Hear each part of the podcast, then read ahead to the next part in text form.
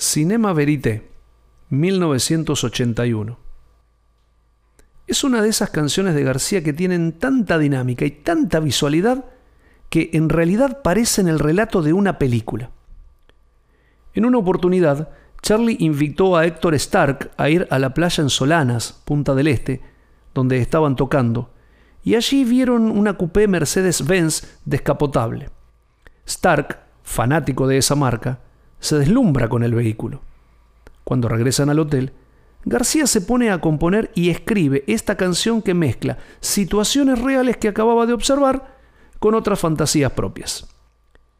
Alguien describe una acción que observa desde cierta distancia y sin que los actores de lo que sucede lo vean.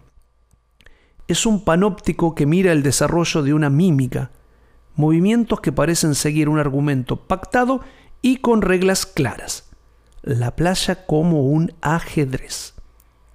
Un hombre rico, un snob que exhibe sus lujos, seduce a una mujer banal con sus anteojos de carey, dando cauce a una polución de fatuidades y vanidades. El tipo del Mercedes-Benz tiene solo una cosa en mente, solo una chica tonta más bajo el sol. No hay dudas de que para ellos se trata de una ficción cinematográfica, como en la propaganda de bronceador. El juego no es nuevo y los dos actúan previsiblemente. Él sabe cómo impresionar caminando como Tarzán. Él es Eva y ella Adán. En ese cambio de roles y contradiciendo la tradición bíblica, otra audacia de García, es el hombre quien suelta la tentación. Ahora él le ofrece una manzana, ahora le insiste de probar. El cortejo es primitivo y remeda las danzas y ostentaciones a las que apelan los machos del reino animal para seducir y poseer a las hembras, que tampoco son sorprendidas, sino que, por el contrario, los estimulan para que desarrollen su ritual. Misericordiosas, las hembras les hacen ver a sus machos que son únicos y triunfadores. Las plumas del pavo real oscurecen hasta el sol y él se siente el rey de la selva. Mientras tanto, nuestro observador silencioso dice que tiene la máquina de mirar. A fines de los 70 comenzaron a usarse las videofilmadoras, que eran una gran novedad porque sustituían a las pesadas cámaras de filmación.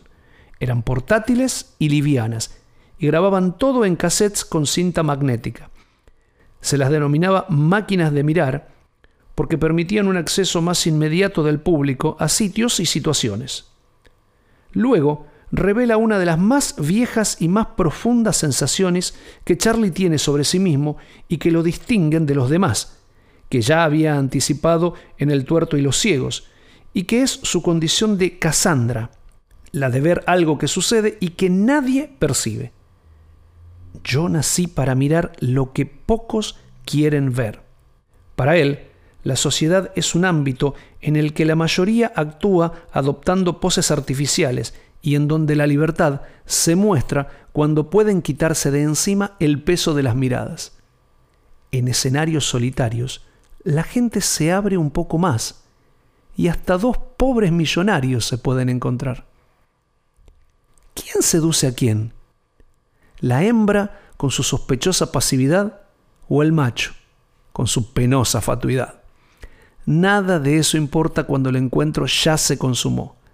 Cayeron los auriculares y los anteojos de Carey. No hay dudas de que se trata de una fantasía, una puesta en escena que finaliza cuando lo decide la noche y ya es hora de volver a casa. La luna baja los telones. Es de noche, otra vez.